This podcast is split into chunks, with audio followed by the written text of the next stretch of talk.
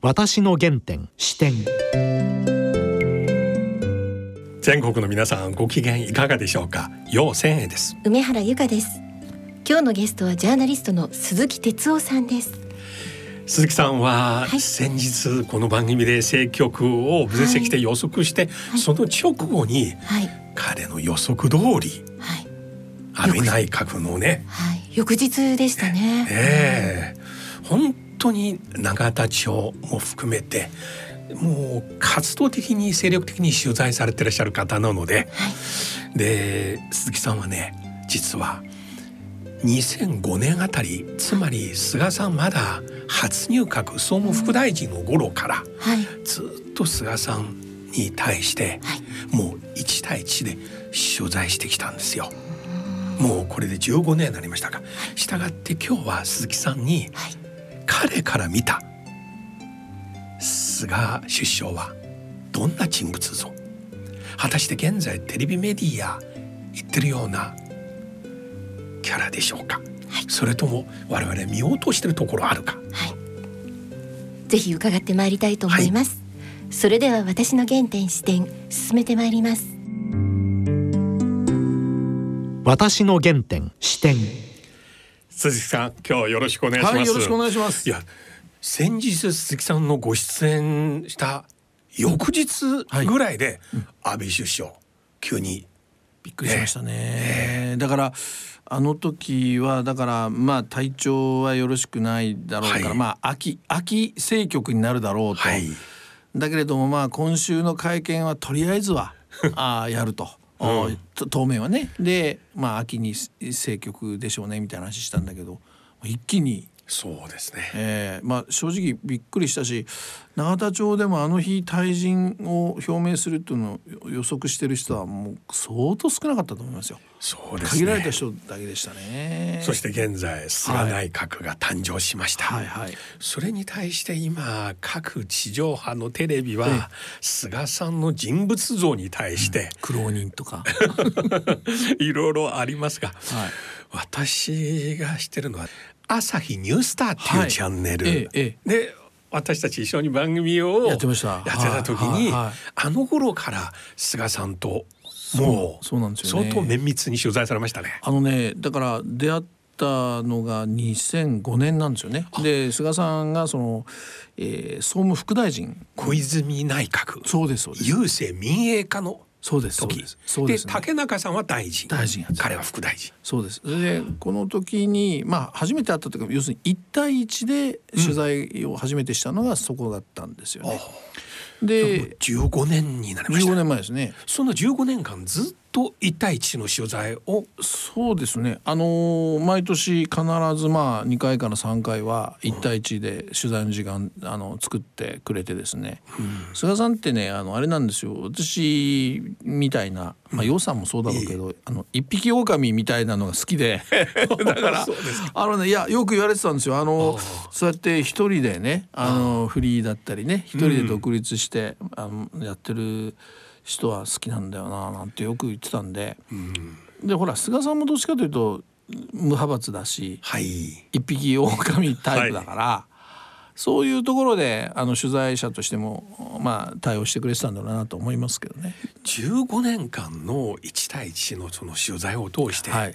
菅さんの変わってないところええ。とちょっと変わりましたところありますか？あのーまあ俗に言うこう取材メモって洋さん言うじゃないですか、ええ。その取材をした人が何を言ったかをこう、その場ではメモできないんだけど一生懸命ほら会話して、ね。頭の中に一生懸命メモして、はい。後でこう文字に起こしてね、はい。でそれがねやっぱこう670枚あるのかな菅さんに関してこの15年間でね。でそれをね、まあ、ずっと読んでいって、まあ、基本的にはねあの一貫してるというかそのなんか大きくブレてるっていうことはないですね。なるほど、うん、だで変わってないうんところはどういったところですか、変わってないところっていうのは、まあ、さっきちらっと言いましたけどやっぱりそのお派閥とかですね、そういう永田町のなんていうのかなあの常識みたいなものにあんまりとらわれないで、なるほど。まあマイペースっていうことですよね。でこれが良かれと思ったことはあもうどんどんうんやっちゃうと。お批判されても、まあやっちゃうというようなところは、もう一貫してると思いますね。ただこれはその永田町の中においてもしくは政策を遂行する上では、必ずしもあのいいいところとも言えないですよね、つまり強調しなきゃいけないところもあるし、ね。ある意味ではその役人とのなんていうのかな、まあ、妥協とは言わないが、あ駆け引きとかね、はい。それをもうドーンと言っちゃうと、それが逆に批判とか潰される、まあ、理由にもなったり、まあ、でもでもまあ貫いてきてると。あの良くも悪くもですね、それは言えると思いますよね。それは彼の性格の部分ですけども、一方彼のこの価値判断例えば経済に関しては、この頃よく彼はじ新自由主義者、うん。つまり竹中さんのこのルーツ、うん。この点についてどう思いますか？あのね僕は実はちょっとそのうんずっと一対一で取材してきた取材メモを紐解くと、僕ちょっと今のそのマスコミなんかの評価と違うんじゃないかと思うんですね。でそれは確かに竹中さんなんかとはよくまあ話をしてるし、えー影響も受けてる。だけど実はその竹中路線では、まあ、新自由主義と言ってもいいのかな。そうじゃない路線のね、えー例えばそのいわゆる経済学者とかね、うん。えーシンクタンクの、まあ、研究員とかね、うん。結構幅広く均等に合ってるんですね。なるほどそれで、えーなんていうかなこれちょっと言葉悪いかもしれないけど美味しいどこ取りっていうのかなここはいけると思ったものは竹中さんからも取ってくるしここはいけると思ったものは例えば高橋 洋一さんからも取ってくるし。あのーそんな僕は感じはするんですね。だから菅それが菅流といえば菅流なんだけども、一つこう大きなコンセプトなり経済政策の概念があって、概念理念があってそこからこう格論に下っていくというタイプではなくて、もう面白いこれはいけるこれは有益だと思った格論はどんどんこうやっていくと、結果的にそれがなんとなくこう菅さんの経済政策に後からこうまとまって見えると。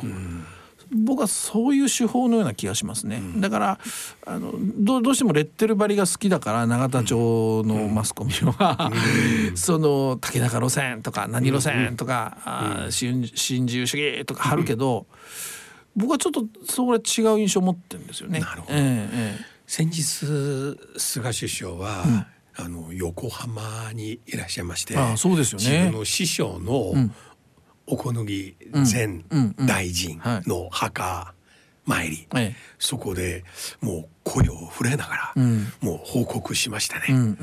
あの小野木さんは、うん。かつて自民党の中でん。非常にこの戦後経済の発展においてインフラうん。重視ってはいはい。大変有名なんですよね。そうですね。はい。したがって一部のメディアでは、うん。菅さんの経済のビジョンの中にも、うん。一つは竹中さんのうん。この構造改革による経済推進させ、うん。ですからデジタルとか、うん。うん。あるいはもう縦割り、うん。やべえよとか、もう一つはこの頃日本でまあ民主党政権以来ずっと無駄なインフラをやめなさいと、ん。うん。もう日本はもうインフラはもういいだよっていう話、ん一方ではいや実際この国はインフラはもう後進国ですよと、うんうん。単なる防災という意味だけではなく、交通網としても港見ても、うん。中国と比べても、ん他の国と比べてももはや第三世界レベルだよっていううんうん声、またインフラによって経済がうん再生できるじゃないかと、うんうんこの辺はね結構内外に注目されています特に外国のメディアは。ほどねなるほどね。うん。いやだからそこをねその、えー、ゼロか100かつまりインフラは是か非かとかね、あのーそういうさっきも言ったけどもそういう感じでは僕ないと思うんですね。つまりそのインフラもそのいいものはやるし、えー必要のないものはなくす。まあいい言い方をするとメリハリ、悪く言うと優柔不断、うん。そういうだからね僕はその菅さんの場合はそのさっきも言ったように一つの大きな理念インフラはこうだという結論理念があってそれに基づいてというよりは、個々を見ていってこのインフラは必要だここは必要ない、えーそういうふうに判断していく人だと思うんですね。なるほど、うん、だからあの逆に言うとだからちょっと分かりにくいっていうかね、よく菅さんにあの国家観がないっていう人多いんですよ。はい。あのつまりこの国をどういうふうにしようか、まさに理念ですよね大きな、それが見えないっていう人がいるんだけども、僕はその辺そういう批判が出てくるのはそういう菅さんの手法だから。つまり、はい。い、いものはいいし悪いものは悪いって個別にやっていくので、はい。全体がこうなんとなくこう見えにくいっていうかね、その辺につながってるんだろうなと僕は思うんですね。だから例えばその防災なんかでも言うとね、例えば今回その二階幹事長とものすごく実は菅さんパイプがあってはい。でこれはもう信頼関係もあるわけですよね。二階さんは徹底的に防災のインフラをやるっていう人ですから、だからそういうことを考えると菅さんは、まあ、あのインフラは OK というかもしれない、でも一方で、例えばこう最近のあの雨の被害、川の水をねコントロールするのにそのダムが、あの日本はたくさんあるところが、ダムがあるんだけどダムの種類が違っていてね。はい。例えばその国交省のダムであったり、電力のダムであったり、はい。もう全部縦割りで、だからせっかくダムがあるのにはい。有機的にこう使えないわけですよね。みんなそれぞれ判断がそれぞれしょ、あの場所が違うから、だからこれをうまく国交省の一括管理にして今あるダムをうまくその治水対策にっていうこれはインフラ整備じゃないですよね。今あるものを利用そうですね。でそういうことも言う。これはよしいこれがいいと思うから、でもやっぱりインフラを作んなきゃあの何かやんなきゃいけないところはこれはもう二階さんも含めてどうぞやってくださいと、だからなんていうのかなこう理念型というよりは、もう個別の仕事型というのかな。そうですね。そういうタイプなんだろうなというふうに思います。ただ伊代さんどうですかね。それがじゃあ総理大臣としてねそれでいいのかってことになると、やっぱり国の形や、はい。あ国家観みたいな大きな理念みたいなものをねやっぱりガーンと示すえーそこにこう政策がずっとやっぱり連携していくようなね。やっぱ総理っていうのはそういう僕場面側面が必要だと思うので、そこがす出せるかどうかっていうのが出していくのが菅さんのこれからの課題なんだろうなと思いますけどね。そうですね、いや私自身は経済の専門家ではありませんがしかしこのコロナによる経済の落ち込みを見ると GDP 年率換算でおそらく30%近くまでいきますね、ええ。年末の時点で、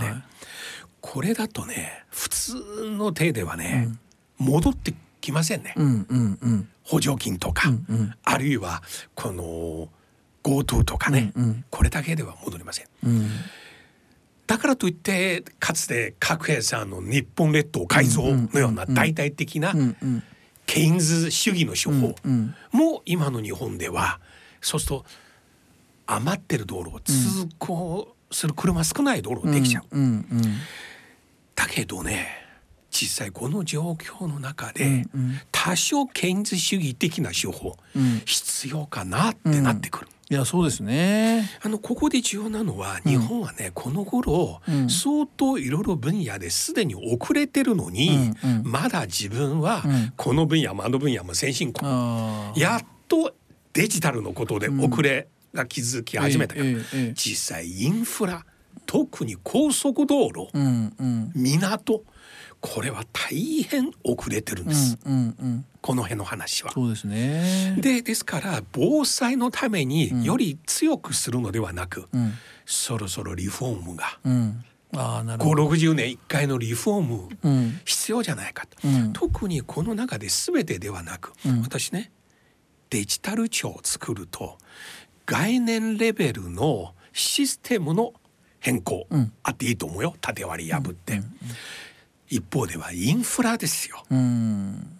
例えば中国は政治的に今本当にひどい状況ですね、一方では 5G もう先週すっごいうん数億人レベルまで普及しまうした、ん。北京なども至る所。すごいですね。うん。私が住む横浜では現在は、日産スタジアム周辺 だけですね。なるほど。うん。でここの問題は基地局がまずないということ。なぜかというと中国の2大携帯会社、チャイナモバイルチャイナユニコン、2社基地局共有してるここで3社が別々作っていく。また料金も3社のこの壁で、そういったところはねいやだからおっしゃるようにその電波行政、うん、日本の古い電波行政でねで菅さんも総務大臣やってたからそれはまあ見てるわけですよね。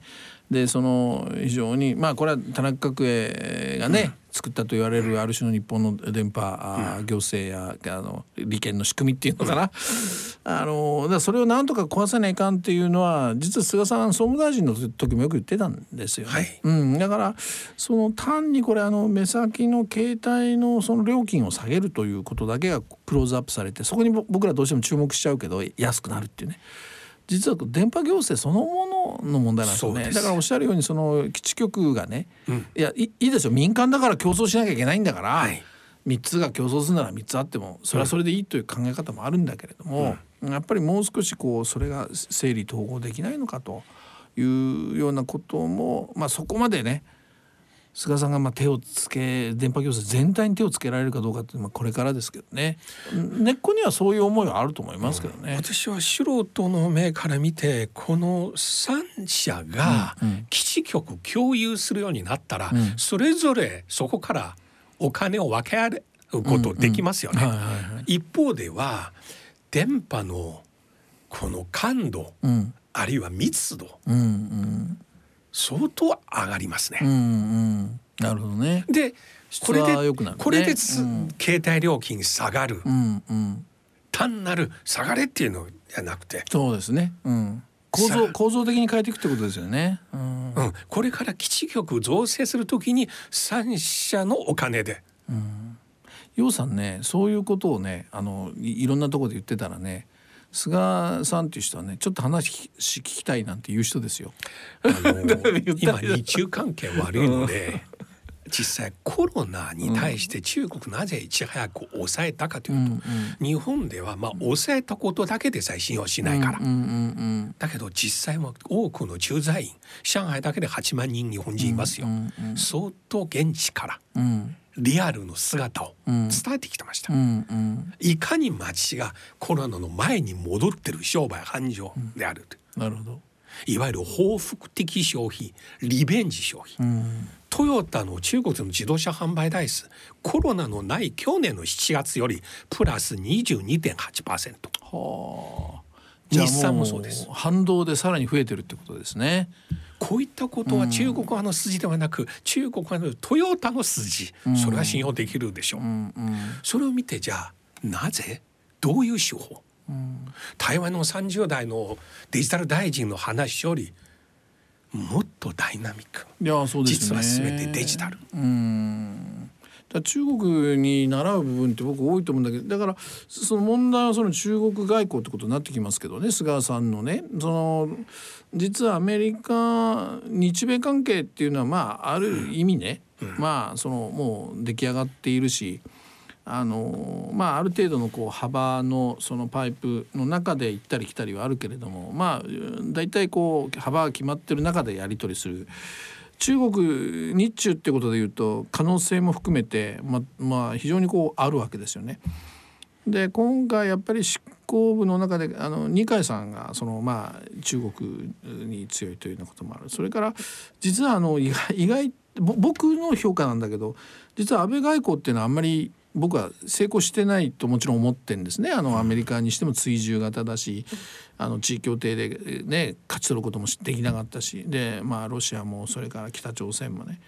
ただ安倍外交でね実は中国だけはあの言葉悪いんだけどよく安倍さん我慢してきたなと思うんですね。でそれは安倍さんが総理になる直前に僕1対1で安倍さんと話した時に、中国の外交どうするんですかって聞いたらまあ、結構激しいこと言うかなと思ったんですよ。そしたらね自分は思想家ではなくて政治家だと。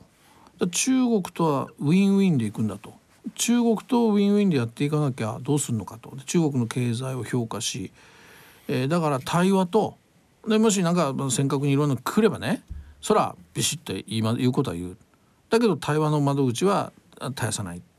それで行くんだっていうことを言ってたんです。で僕はええと思って安倍さんの支持者それで納得するのかななんて思ったんだけど実は安倍政権って中国に対してはずっとまあそうやってきてたんですね。で最後はだからあの習近平さんが来る来ないまで来るとこまで来た、ね実際コロナでこうダメだったけども。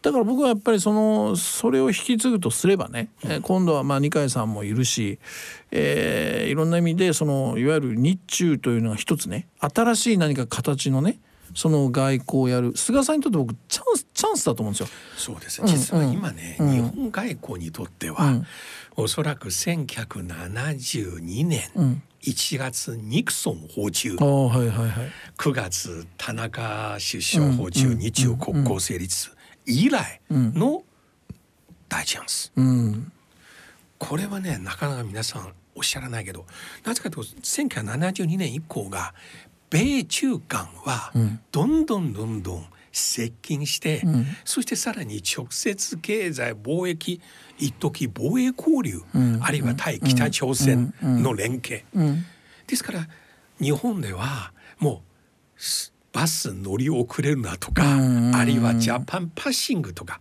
常に数十年間そういう心配しながら米中間の日本を超える希望の経済交流見てたんです、うんうん、一部古い方はまだ日本はアジアの、うんうん、その対、うん、西側の橋渡しとか言ってたんですけど、うん、もうとっくにその橋使われてないぐらい、うん、確かにね。しかし、ここ1年間の米中対立、ここに来て対決、これによって日本はねチャンス？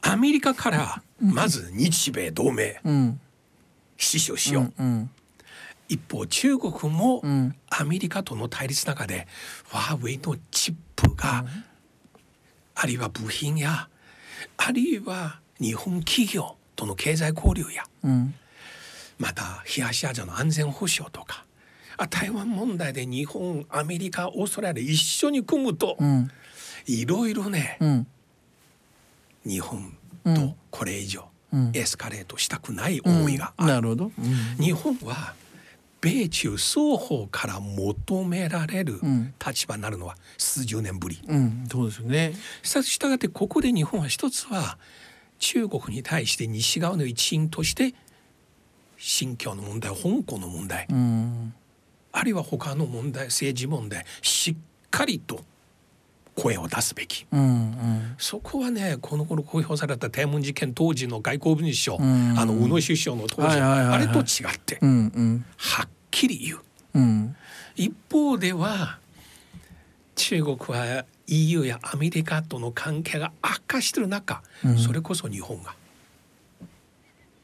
メッセンジャーを超える、うん、なるほどね、G7 における日本の、うんそこはね日本自身の中国ビジネス、そのぐらい利益を確保するために、じゃなくて一歩乗り出して、いやチャンスだと思います、ね、チャンスですよ。だから安倍政権を継続すると言っている。で安倍外交を継続すると言っている。ただ安倍外交っていうのはその安倍さんは自分が外務大臣だぐらいのつもり。つまり外交は自分なんだと、うん、で自分の外交に絶対的な自信を持ってやってきたこれを継承するっていうのはもう安倍外交そのままになっちゃうわけで菅らしさはなくなないわけですよ、だから僕はあえてその中で菅らしさをどこに見出せるかというとアメリカかないや違うなと。ちょっとこう踏ん詰まってしまうロシアかないや違うなと。北朝鮮いやこれもよくわからんなと。ヨーロッパいや違うなと。考えた時に実はさっきも言ったその菅さんの後ろ盾である二階さんにしても公明党にしてもね、うん中国で何か新しいかこれはあの従属ではなくウィンウィンですよ。もちろんね。そういうものに何か一つ新しいものってこれ菅外交の一つのね僕は売りになるんじゃないかなと、僕も思ってるんですよ。だからそういう意味ではその菅外交まだ見えないんですね。形がよくね。だだけども中国というのは僕は一つありだなというふうに実は僕もそういうふうに思ってるんですね。うん中国が、うん、まああの中国共産党の歴史見たら分かりますが、うん、自分の過ちまず認めることはないんです。だから香港問題で国家安全法をねこのタイミングで出したのが間違ったとか撤回する。それはもうありえないです。ね。うん。これ自分の政権基盤がもう倒れるない限りまず言わないです。文化大学の否定も4人組逮捕というクーデータでまた鄧小平という男がいてん。毛沢東に対して部分否定今回はまずそれがない、うん。だけど実際内心にはこのもう四面楚歌とは言わないけど、ん。インドとか世界あちらこちらで今敵作ってる状況ですね。すね。うん。この状況は正直鄧小平江沢民胡錦涛以来数十年間の改革の成果、外交の成果、ん。台無しにする寸前の状況まで来てます。なるほどね。ですから自分自身がどっかでソフトランニングしたいんです。なるほど。うんうんソフトランニングしようとするときにメンツを保ちながら。だからね、うん。あの難しいけどね今回それは。89年うん。天安門事件の日本の外交文書、当時の中島大使が、あの外務省首相官邸に送った秘密報告では、いや大変メンツを重んじる国、うん。で弱くなると排外主義に走る、うんうんいやその状況変わってないなと。うんなるほどね。だけどその頃は日本が一番最初、うん。西側諸国の中で。あー海部首相はいはい。でその後天皇陛下の訪中、うんうん。ありましたね。実はその外交中国のその穴開けたのは日本でしたね。うん。あの時はね、えいや今歴史を振り返るとそうなんですよね。でそれはその後の中国の本格的な改革の除幕なんです。あその後鄧小平の南巡談話。西側と全面的に市場経済。そこにつながっていくんですよね。そうなんですよ。だからそういう意味ではその第二のねさっき楊さんもおっしゃったけど第二のチャンスが実は菅政権には転がり込んできてる可能性が高いわけだからそこは僕菅さん非常に実務的ですよね。そうだからその実務的だからこそそういうまあ楊さんがおっしゃったような例えばがあの観観光客まではまだ行かないでしょうけど、例えばビジネス含めたね往来みたいなものからまず始めようとかそういうそうです。こととかあとはそのいわゆる技術の問題そのまさに 5G じゃないけどもそのデジタル化含めたね IT デジタルそれから AI 含めたそういう技術提携みたいな話。それから僕は一つ実はこれ取材をずっとしててまあこのコロナで少しそれちょっと途切れたんだけど医療ですね、日本の医療っていうものをもう楊さんよくご存知だと思うけども中国がものすごく日本のそのいわゆるいお医者さん医療ツーリズム。うんねもう向こうに招き入れてそしてもう本当に中国全土でねもうどんなちっちゃな町にもその日本のその大学教授を呼んでねお医者さんですよ。でその例えば手術とかねあのそういうその今はあの内視鏡で取ったりなんだりそういうのあるけどそういうものをもう伝授してもらうとかねあと日本のこれ僕あのある医大の教授私も見てもらってんだけどもその人が言ってたけどあの10年経ったらもう圧倒的に中国の方が医療が日本を凌駕する、それぐらいお金ととにかくね時間かけて、もうとにかく医療だっていうことでやってるっていう、これコロナの前だったんですよね。でも例えばそういうもんだなんかだと、まあ、非常にこう日本と中国の、まあまあ、まずさっきにおっしゃったカードですよね。ようなものにもなりうる。だから探せばいっぱいある。で菅さんっていうのはそういうのを、まあ、いろんな人から話聞いてあこれだと思ったらその実務的にこれ使えると思えば使う可能性もあるということそでね。うなんですよ。観光はね、いきなり日本全土、中国全土じゃなくていいですよ。う。んうん。すでに安全になった北京、上海のなどの大都市限ってとか、うんうんうん。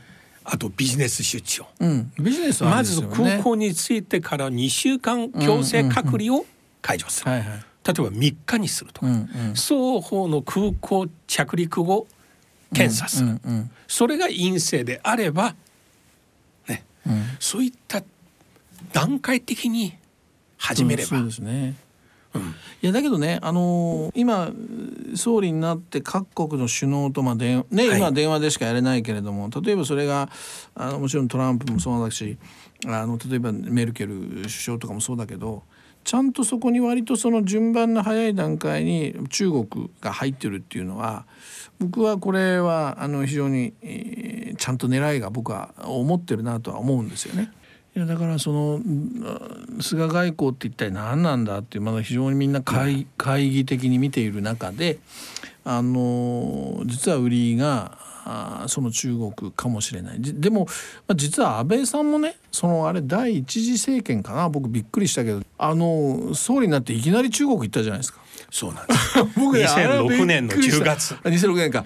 びっくりしました。だあれやっぱり小泉さんといろいろあったんだけれどもいやあの時にやっぱり僕思ったあいやまあ結局この人はやっぱり思想家じゃなくてちゃんと政治家としてのね、まあ、リアリズムを持っていったんだろうなというね。